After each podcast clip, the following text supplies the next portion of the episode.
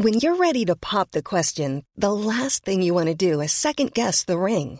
At Bluenile.com, you can design a one-of-a-kind ring with the ease and convenience of shopping online. Choose your diamond and setting. When you find the one, you'll get it delivered right to your door. Go to Bluenile.com and use promo code LISTEN to get $50 off your purchase of $500 or more. That's code LISTEN at Bluenile.com for $50 off your purchase. Bluenile.com code LISTEN.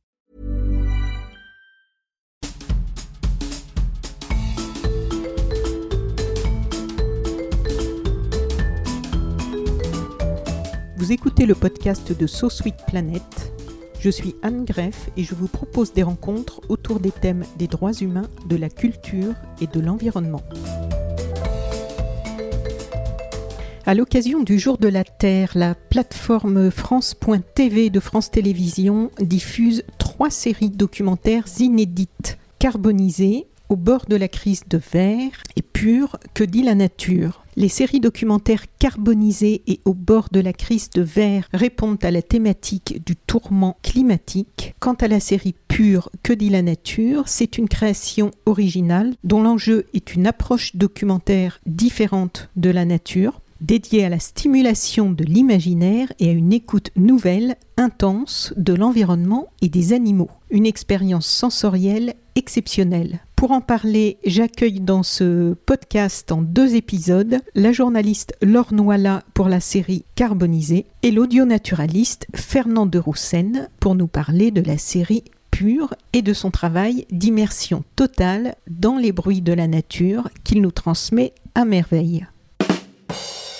Dans la première partie de ce podcast, euh, j'accueille Laure Noila pour nous parler de Carboniser, la série de 10 petits documentaires de 13 minutes qu'elle a réalisé pour la plateforme numérique de France TV. Laure Noila est journaliste. Elle a travaillé entre autres pendant une quinzaine d'années pour le journal Libération. Elle est auteure. Son dernier livre s'intitule Comment rester écolo sans finir dépressif. Ça nous donne une idée du, ton. Elle est aussi réalisatrice de plusieurs documentaires sur les déchets nucléaires, les climato-sceptiques. Elle a co-réalisé le film Après-demain avec Cyril Dion. Beaucoup la connaissent pour son personnage de Bridget Kyoto, des petites pastilles vidéo sur YouTube sur un ton drôle et décapant pour alerter sur les risques environnementaux depuis 2010. Et toutes ces activités ont en commun une forte préoccupation, donc, pour l'environnement. Bonjour Laure bienvenue sur So Planet. Bonjour Anne. Alors, vous avez réalisé donc cette série carbonisée mise en ligne le 22 avril 2021, jour de la Terre, donc sur la plateforme de France Télévisions. J'avais envie d'en parler d'une part parce que cette initiative de France Télévisions mérite, je trouve, d'être relayée, mais aussi parce que j'ai beaucoup aimé les 10 épisodes de carbonisé. J'ai regardé les 10 d'affilée. J'étais vraiment accrochée et surtout, j'ai trouvé votre réalisation très délicate et fine, autant dans vos choix de personnes que de plans. Il y a de très beaux plans, la nuit, de montage aussi. Donc cette histoire se déroule à Joigny, dans Lyon, où vous habitez, je crois. Qu'est-ce qui vous a donné envie de répondre à cet appel d'offres et de cette façon-là? Comment vous l'avez euh, construit, ce projet? Qu'est-ce qui vous a entraîné là-dedans? Ah, en fait, l'appel d'offres de France Télévisions euh, est sorti en, je crois, en mai 2019. Euh, en avril-mai 2019, il fallait répondre euh, voilà. Et moi, j'étais en pleine éco-dépression. Enfin, j'étais dans ma, dans mon énième cycle de, de tambour, de machine à laver, euh, en plein essorage, parce que, bah, parce que rien ne change vraiment, les choses empirent. Et donc, du coup, euh, bah voilà, j'étais dans ma ville, dans mon jardin à Joigny, et puis un producteur m'appelle, donc Point du jour m'appelle, et je sais pas ce qui s'est passé, ça m'a ça m'a foutu la patate de parler d'éco-dépression. Alors l'appel d'offres euh, l'appel d'offres il euh, il s'intéressait au tourment climatique. J'étais en plein en plein dedans quoi, le tourment climatique. Euh, je me rappelle les termes, c'était mais qu'est-ce qu'on fait quand on a 14 ans? Est-ce qu'on a envie de devenir Greta Thunberg? Est-ce qu'on prend encore l'avion pour partir en vacances? Est-ce qu'on mange encore de la viande? Est-ce qu'on voudra des enfants plus tard? Est-ce que bah, voilà, c'est toutes les questions, les torsions qu'on peut se faire au cerveau, les nœuds qu'on peut se faire au cerveau. Euh, et voilà, et ça me parlait complètement puisque ça faisait une dizaine d'années que, que j'étais là-dedans. J'étais à l'époque au début de l'écriture de, de, mon livre Comment rester écolo sans finir dépressif. Euh, et voilà, et on a on a eu euh, et donc moi ce qui m'a intéressé, si vous voulez, euh, bon, je suis une journaliste environnementale, donc c'est normal. je me confronte un petit peu aux, aux, mauvaises nouvelles toute la journée. C'est même, je suis payée pour ça. Mais en réalité, l'écologie, elle arrive bien dans le cerveau de tout le monde. Qu'on voit depuis quelques années. les sujets intéressent de plus en plus, inquiètent de plus en plus.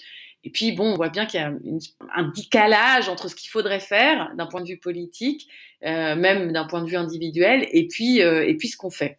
Et en fait, c'était l'idée, c'était dans cette ville de 10 000 habitants, qui est une belle endormie, une ville de province, euh, comme n'importe quelle ville de 10 000 habitants, donc vraiment pas une grande agglomération. Comment est-ce que l'écologie arrive dans le cerveau et dans la vie des gens? Est-ce qu'eux aussi ils ont des nœuds au cerveau? Est-ce qu'ils sont en train de se demander quelle est la bonne poubelle de tri? Ou est-ce que ça va un peu plus loin? Euh, Et donc euh, voilà, ça m'intéressait de, de et très très vite. Je me suis rendu compte que des gens qui m'entouraient ou des gens qui ne m'entouraient pas, euh, qui étaient un peu plus loin de, de mon cercle euh, de connaissances, on va dire, euh, étaient hein, concernés en fait par ces questions-là de diverses manières et à tous les âges. Et alors pourquoi ce titre en fait carbonisé? Alors parce qu'on est un peu punk déjà. et puis parce que carboniser, mais en fait, si vous voulez, c'est un peu le l'idée qu'il y a cette surchauffe climatique, ces changements climatiques qui n'échauffent pas que euh, la nature, euh, mais qui échauffe également nos cerveaux. C'est-à-dire que quand on essaye d'avoir une vie parfaite d'un point de vue environnemental, bon bah on voit très très vite que c'est le suicide quoi, la seule euh, la seule action à mener pour avoir zéro impact sur la planète. Évidemment, je ne préconise pas le suicide, même s'il est bio, mais on s'arrache les cheveux, ça, ça chauffe. Hein. Si je fais ça, je, je limite ma consommation euh, euh, d'énergie, très bien, mais, mais en faisant ça, j'ai recours au nucléaire, très bien. Mais alors, si j'ai recours au nucléaire, est-ce que je suis vraiment écolo? Mais c'est le nucléaire. Enfin bon, voilà. Donc, y a, y a, on s'arrache un peu les cheveux sur les questions environnementales parce que nous sommes maintenant dans des sociétés complexes et des systèmes complexes, des systèmes de consommation, de mondialisation, de voilà, qui font que de toute façon, nous avons des impacts. Nous voudrions en avoir des moindres et des inférieurs, puisque pour rester en dessous de la barre des plus de degrés d'ici à 2030, 2050. Il faut vraiment euh, réduire des deux tiers nos émissions de CO2 et euh, bah Anne, je ne sais pas si vous y arrivez, si vous faites votre petit bilan carbone personnel, mais c'est très très très très dur quoi. Et euh, voilà, donc on s'arrache un peu les cheveux. Donc on est un peu cramé du cerveau, du, du neurone, et on est donc carbonisé, tout comme tout comme cette planète dont l'atmosphère va bientôt être ultra carbonisée. C'est ça.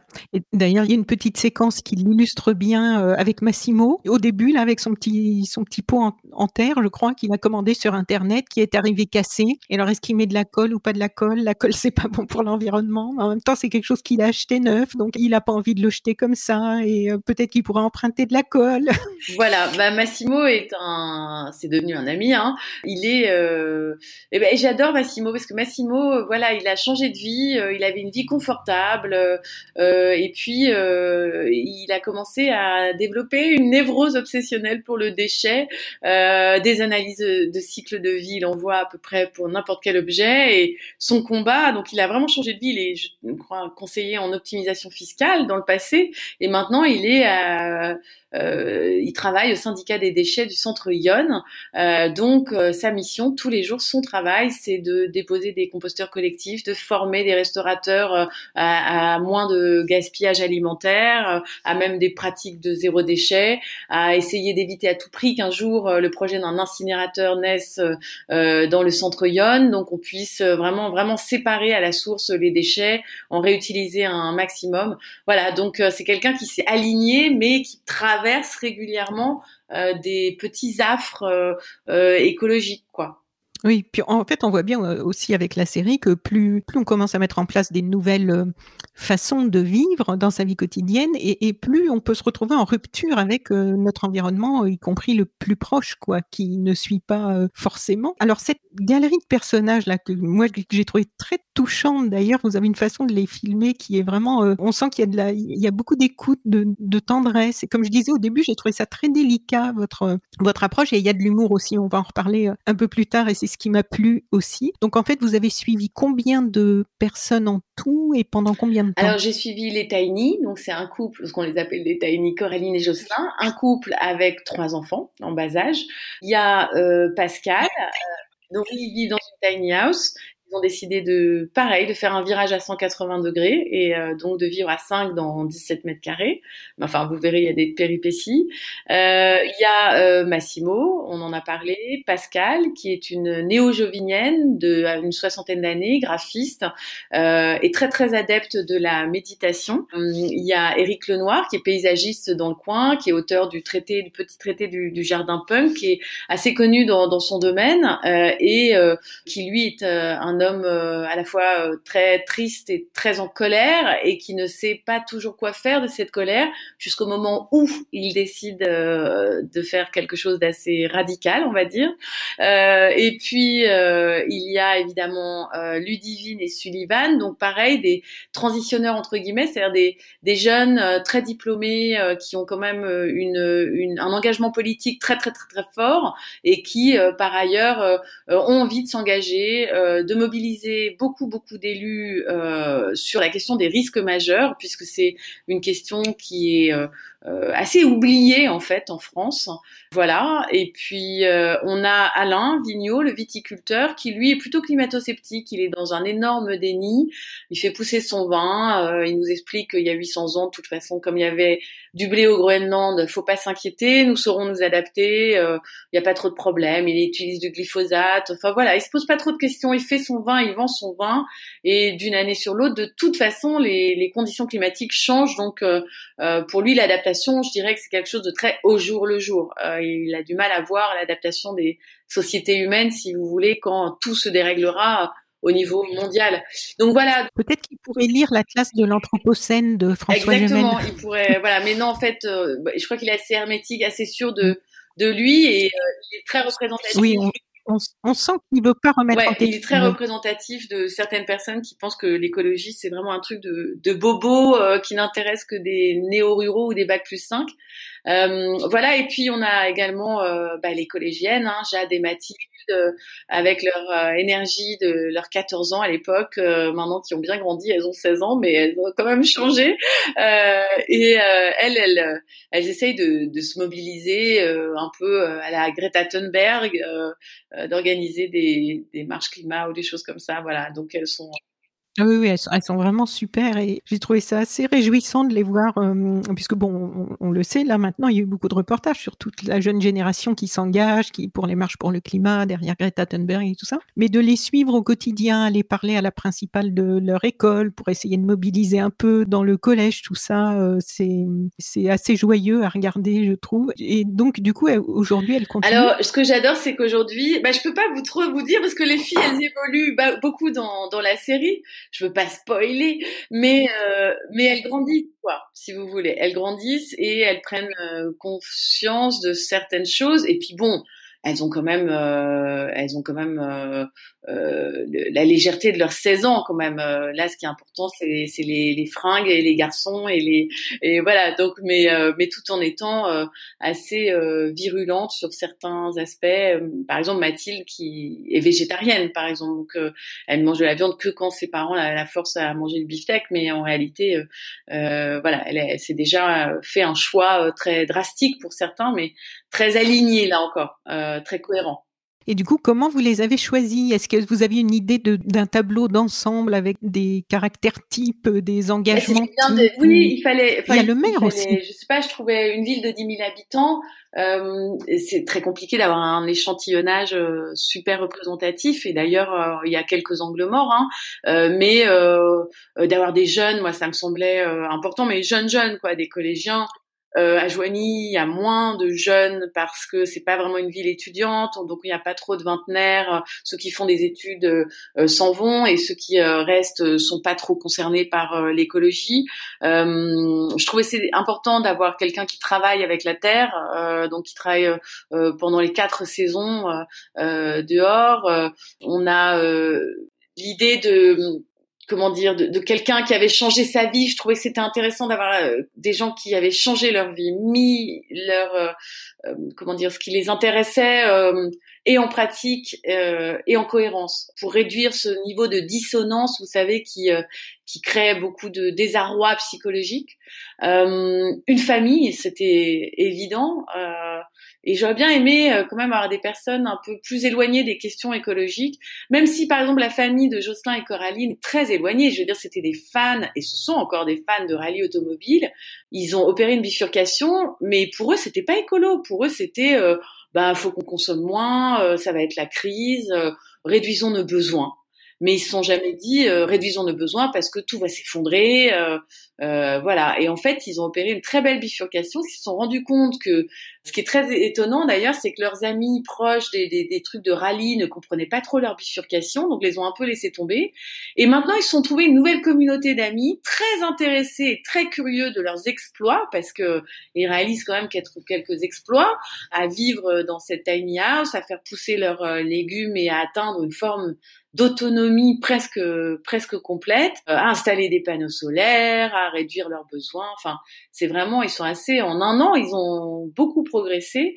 Hum, voilà, donc euh, ils ont une nouvelle communauté, ils ont changé de vie, ils ont des nouveaux amis. Enfin, et euh, tous ces gens-là finalement ont fini par se croiser, se rencontrer et s'apprécier.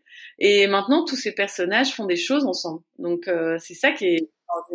Oui, parce qu'au début, dans les, les, premiers épisodes, effectivement, on les voit euh, séparément les uns des autres. Vous, allez, vous nous présentez, les, on suit un petit peu les, les, les deux jeunes filles, Massimo, euh, Ludivine et Sullivan. Et puis, au fur et à mesure qu'on avance, en fait, les croisements commencent à s'opérer. On, on, voit des contacts qui se nouent et des actions aussi qui se mettent en place. Je me demandais, en suivant un groupe de personnes comme ça dans le, dans le temps, en fait, on ne sait pas toujours où ça peut mener. Est-ce que vous avez eu des surprises pendant le tournage? Oui, euh, des grosses euh, surprises enfin comment dire une même une petite catastrophe, un petit effondrement euh, au moment d'un incendie, euh, enfin qui qui met à mal quand même pas mal de, de choses. En termes de, de surprise, c'est vrai que euh, moi, je les regardais. Je vous remercie d'ailleurs d'avoir noté qu'on les regardait avec tendresse finalement, euh, parce que ce sont des gens que que j'ai appris à aimer, qui sont pour certains devenus des amis et euh, euh que, que je sais pas, j'ai l'impression qu'ils font partie d'une famille, euh, non pas d'éco anxieux pour le coup, mais d'éco agissants. Euh, qui euh, se retroussent les manches, savent très bien que ça va très mal se passer, mais qui font quand même. et donc du coup, c'est voilà, c'est assez touchant. On est très loin des clichés euh, ou euh, des grosses manifs euh, d'étudiants euh, parisiens. On est dans dans une ville de province, je le redis, qui a ses caractéristiques. Vous savez, c'est une ville où je sais pas, 20, 26% des, des, personnes qui vivent ont plus de 60 ans, 25% supplémentaires ont, ont, pas forcément de niveau d'études ou sont au chômage. Donc on est on est quand même dans une ville très disparate et euh, bon, notre rêve, notre ambition, c'est quand même d'essayer d'amener euh, l'écologie dans les quartiers euh, populaires et, et ou défavorisés. Et on, on, on, va essayer de s'y employer, de créer des associations. Enfin, on est déjà voilà à, la suite de tout ça ou pendant tout ça, on a décidé d'agir au-delà de nos, périmètres individuels, quoi. Donc c'est c'est très très touchant et très ah très enthousiasmant ça a créé un, ça a mis en réseau en fait toutes ces personnes qui certaines se connaissaient peut-être déjà d'autres pas. Enfin même vous, vous, ne les connaissez en fait je me suis demandé justement comme quand j'ai vu que vous habitiez Joigny je me suis dit est-ce qu'elle les connaissait tous avant ou est-ce qu'il y avait une part d'aventure de suivre des gens euh, justement j'en connaissais certains que vous ne connaissiez pas du tout. euh, qui m'avaient même dit non d'ailleurs pour être filmés qui finalement sont allés dans l'aventure. Donc je trouve ça je les remercie. Je pense à Pascal qui était pas très partante au début et puis finalement qui amène quelque chose de très très important je trouve. C'est une espèce de de distance euh, et de, de, hauteur, de légèreté pour retrouver un peu euh, de la joie en fait dans tout ce qu'on fait. Euh, et en réalité, euh, je n'en il y, y, en a certains que je ne connaissais pas et ben on se lâche pas quoi. Enfin, maintenant, alors comment euh, Ouais. Vous avez commencé à tourner quand Alors on a tourné, on a commencé à tourner en, en septembre 2019. C'est ça. Donc en fait, dans les surprises, il y a eu le Covid et ah, le bah, oui, quand même. Sûr, je suis bête, j'ai oublié de vous dire, mais évidemment, Mais évidemment, la grosse surprise de 2020, c'est le, c'est le confinement. Et euh, est arrivé en plein milieu parce que le, le maire, enfin le futur maire, où je, il en parle. Il en parle et il en est saisi euh, dès le début de sa mandature. Lui, il est élu au premier tour d'ailleurs en mars 2020, mais euh, il faut attendre euh, que le conseil municipal se, se réunisse fin juin pour qu'il soit véritablement élu. Donc il a été maire sans être maire et jeté dans le bain comme ça de l'urgence de mesures assez radicales à prendre euh, ah pour organiser le marché, pour organiser des livraisons de paniers euh, de la Croix-Rouge, pour euh, aider des gens qui voilà. Et c'est un maire en plus très très proche de sa population. Je crois que la moitié de Joigny doit avoir son 06, donc donc il est tout le temps à répondre, tout le temps sollicité. Il a une page Facebook, il est très suivi et c'est effectivement un, personnage assez clé hein, dans cette ville. Il a été longtemps premier adjoint, donc c'est pas voilà, c'est quelqu'un qui connaît bien ses administrés, qui, adore sa ville et qui euh, euh, a une oreille très bienveillante vis-à-vis de, tous les projets qu'on peut mener en faveur de la transition. Oui. Je ne sais plus si c'est lui, il y a une phrase que j'ai notée justement par rapport au confinement. Il y a quelqu'un qui dit Ceux qui ont réduit leur surface de vie ne sont pas forcément les plus confinés dans leur tête. Ça, c'est dans le commentaire que je que je dis ça. Euh, c'est vous qui le dites. Ouais, c'est moi qui le dis oui. parce que on, on arrive vers la tiny house à ce moment-là et effectivement on dit waouh, cinq personnes dans 17 mètres carrés, mais c'est impossible. Et en fait, le confinement a eu un effet booster pour, euh, bah, on les appelle les tiny, hein, donc Coraline et Jocelyn et leurs enfants. Bah oui, ils se retrouvent à la maison.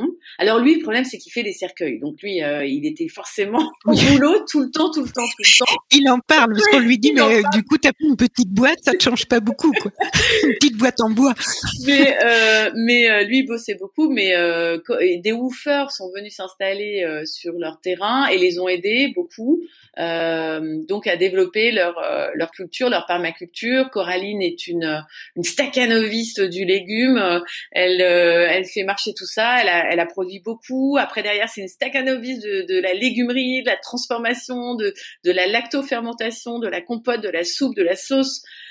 Oui, on la voit parmi tous ces bocaux. Euh, c'est impressionnant d'ailleurs le, le, cœur qu'elle met et, le, et la persévérance, parce que tout le monde sait, enfin tout le monde, ceux qui ont essayé savent que les, les premières récoltes pour quelqu'un qui n'est pas né sur le terrain euh, sont quelquefois un peu décourageantes. On est un petit peu submergé parfois, et cette année on a eu une fructification quand même assez délirante. Euh, voilà, dans le verger euh, qui est un peu à disposition de tout le monde, qu'on a un peu en commun, on a quand même récolté 300 kilos de pommes et, et, et 160 kilos de cerises. Donc que faire euh, Enfin voilà, quand vous achetez un kilo de cerises, vous multipliez par 160 et essayez de vous faire euh, des cerises en bocaux, ça, ça vous prend des journées et deux journées.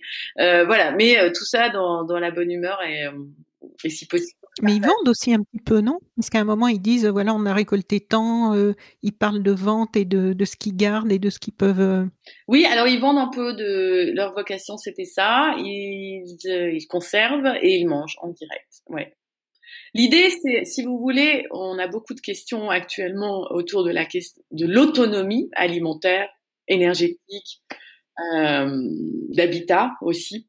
Donc, euh, ces questions d'autonomie sont au cœur euh, de la pensée écologique et de certaines franges de, qui ont envie d'une transition. On s'extrait d'une ville, on s'extrait d'un système malade auquel d'ailleurs on contribue, euh, et on s'extrait pour vivre mieux, dans le temps imparti. Actuellement, je suis en train de faire un tour de France des, écolieux, des initiatives, des gens qui bifurquent, si vous voulez, et je retrouve toujours ça, quoi. J'ai envie de sortir du système, de réapprendre à faire des choses, faire pousser mes légumes, c'est tout bête, mais on a oublié quoi depuis deux ou trois générations. Euh, euh, alors pas partout, pas dans tous les milieux, mais euh, pour certains milieux, pour pour beaucoup de jeunes diplômés d'ailleurs, beaucoup d'ingénieurs, de nanas dans la communication, etc. Maintenant bifurquent et essayent de de, de, de débrancher du système pour pour s'autonomiser. Et la question de l'autonomie, bah, vous voyez bien en mode euh, quand on est confiné, euh, euh, qu'on est confiné en ville avec des magasins fermés, plus d'accès à la culture, qu'est-ce qui nous reste si ce n'est ben, un accès à la nature, un accès au temps long et ce temps long donne envie de déployer un peu de, de joie, de calme, d'apprécier en fait des choses toutes simples. voilà, donc là, bon, c'est quand même la période des semis, il faut planter comme des malades et c'est beaucoup de coups de boost en fait de travailler avec la nature et dans la nature.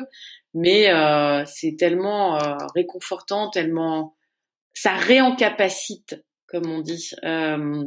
les gens et les campagnes se meurent, la ruralité isolée se meurt.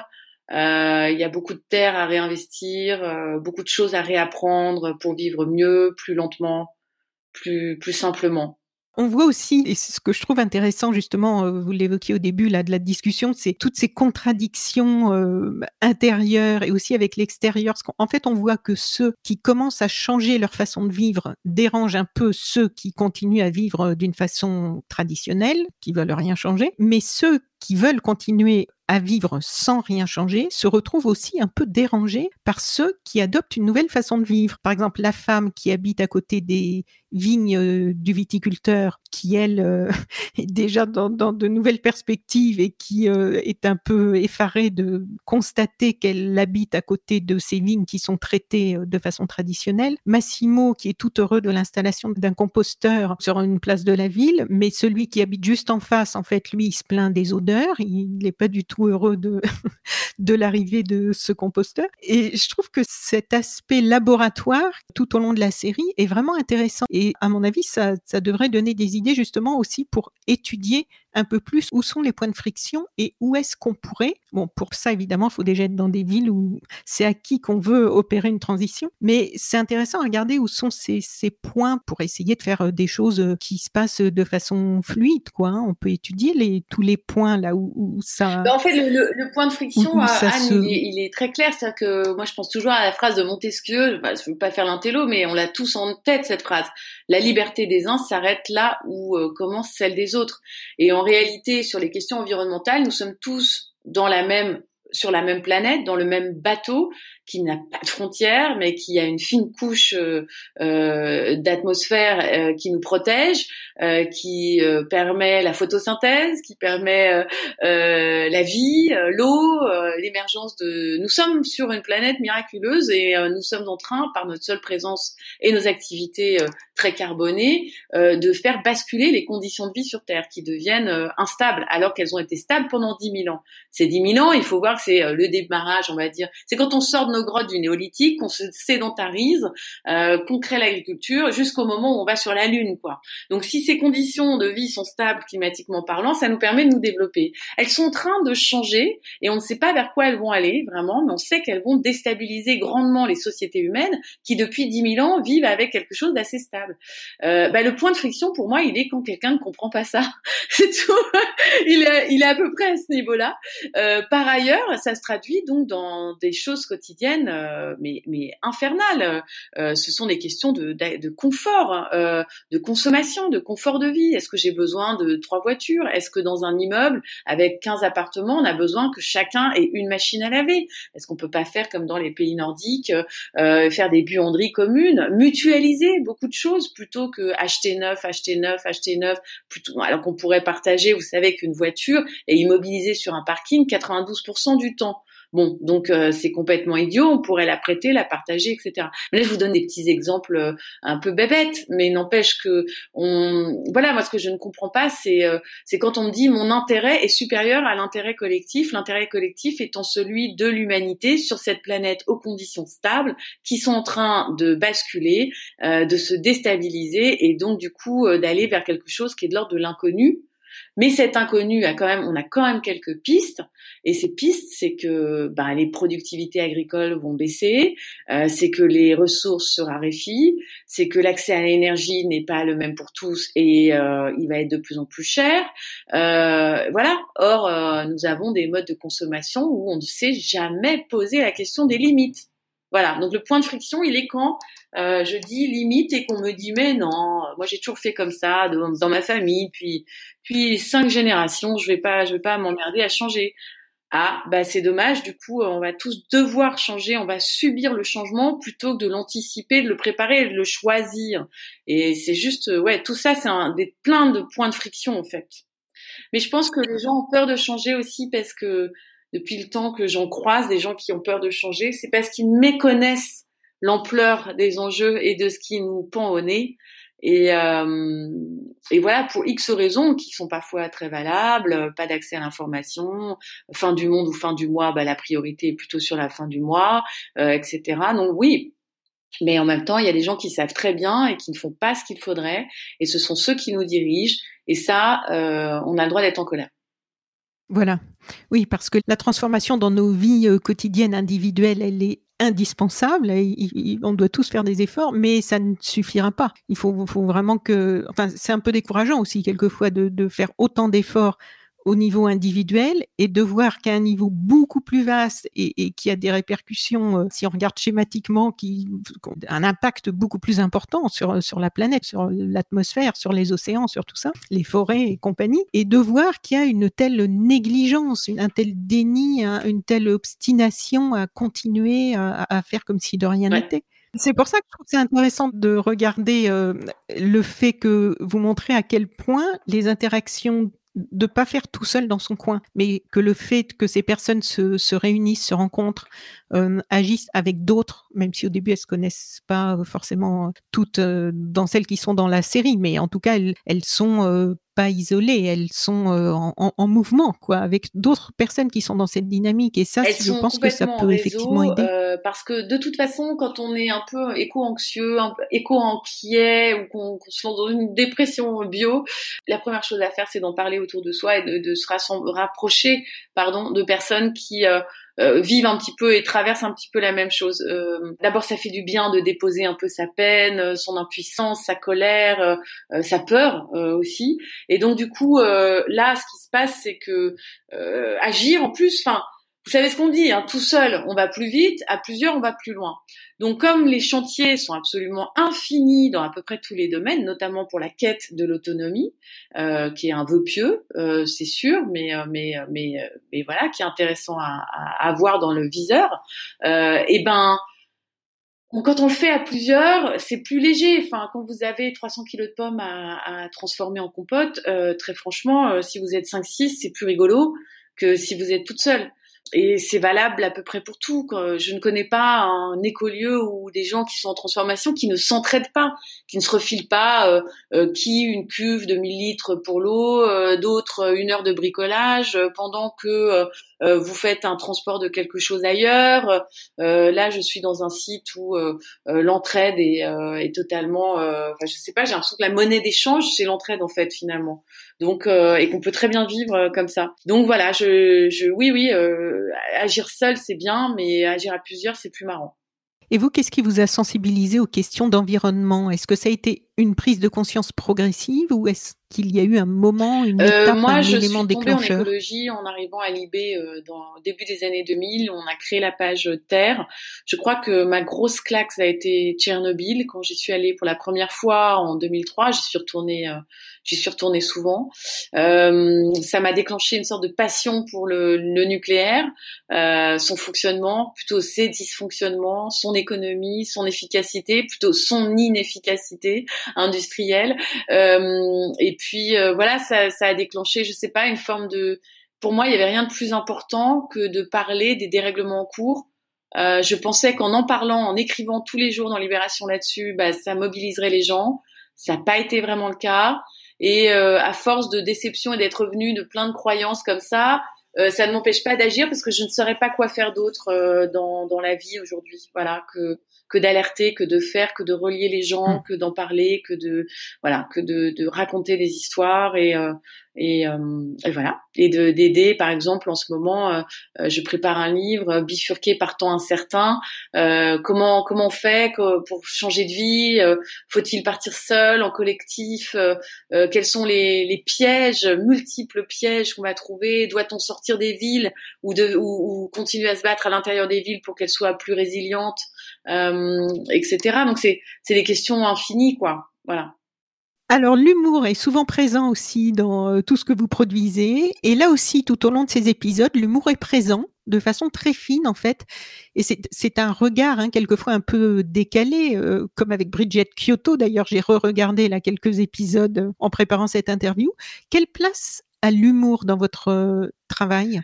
Alors l'humour, euh, d'abord euh, dans ma vie, à titre d'être humaine, euh, j'aime bien me marrer. J'adore l'humour noir, jaune, vert, qui, enfin voilà, un truc un peu trash, parce que je, je voilà, je suis une personnalité qui, qui aime beaucoup rire, qui trouve que tout est tout est risible. Encore une fois, je redis qu'on est sur cette merveille de planète euh, miraculeuse et qu'on a quand même la vaste blague, c'est qu'on arrive à tout détruire, quoi. Voilà, en quelques en quelques centaines d'années. Donc je trouve ça assez assez drôle. Enfin, c'est de l'ironie. Hein. Euh, oui, euh, j'aime bien l'humour caustique et, et ironique. Euh, du coup, quelle place ça a? Ça me permet moi de mettre à distance le pire. Voilà, c'est ma la seule fonction pour moi du rire. bah, vous savez, c'est le ah, c'est un super réalisateur qui avait fait, euh, bref, euh, un réalisateur qui euh, avait cette phrase comme quoi l'humour, c'est la politesse du désespoir. Euh, ben oui, euh, pour moi c'est la politesse du désespoir, c'est-à-dire soyons au moins légers et drôles, parce que euh, sinon c'est à c'est à en, chialer quoi de, de, de, ce que l'humanité peut faire à, à, ce miracle. Donc en plus pour des raisons assez questionnables comme la cupidité ou, ou des choses pas très nobles en fait. Donc euh, moi je dirais que l'humour permet de mettre à distance le pire et de prendre de la hauteur. Bien. Pour terminer, qu'est-ce que vous avez envie qu'il en sorte de cette série? Qu'est-ce que vous aimeriez que les spectatrices et spectateurs euh, en tirent? Bah déjà, ce serait super si les gens pouvaient se dire, mais en fait, finalement, oui, on se reconnaît là-dedans, on vit là-dedans, euh, on est un peu éco-anxieux, euh, et euh, je voudrais les rassurer en leur disant que s'ils sont un petit peu dans ces affres-là, et parfois tristes, parfois euh, en colère, impuissants ou plein de plein de trouille, ben en réalité, ils sont très très très bonne santé. C'est ça, l'éco-anxiété, c'est un signe de très bonne santé. Être carbonisé, c'est un signe de très bonne santé. Et puis vous savez, on carbonise, euh, on brûle un peu les terres pour qu'elles soient encore plus fertiles après. Euh, donc, euh, il me semble que quand on a bien cramé ces petits neurones, on est prêt pour, euh, fertiliser nos actions de, plein d'enthousiasme, de joie et, allez, j'ose le dire, d'espérance, pour que ceux qui s'en sortiront dans quelques décennies puissent se dire, bah, des gens avant nous ont fait et nous ont montré un peu une voie de résilience, de sobriété, d'autonomie. Et merci à eux d'avoir tracé ce chemin. C'est une belle conclusion.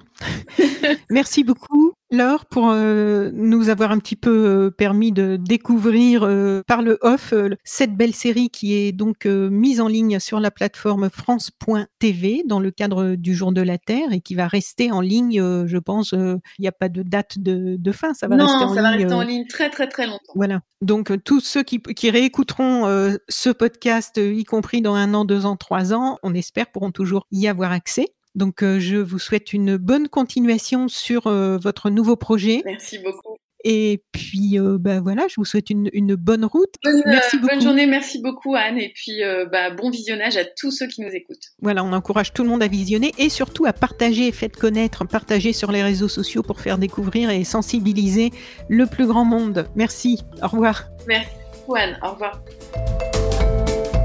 Chères auditrices, chers auditeurs, si vous avez apprécié ce podcast de So Planet, n'oubliez pas de lui mettre un avis favorable sur votre application de podcast, par exemple 5 étoiles sur Apple Podcast, et de rédiger un avis sympathique. Cela me fera plaisir.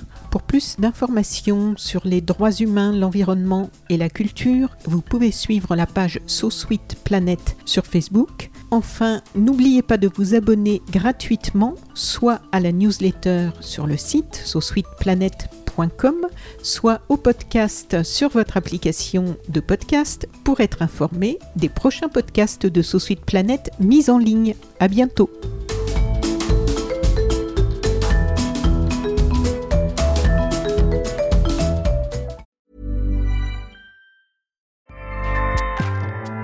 ACAST powers the world's best podcasts. Here's a show that we recommend.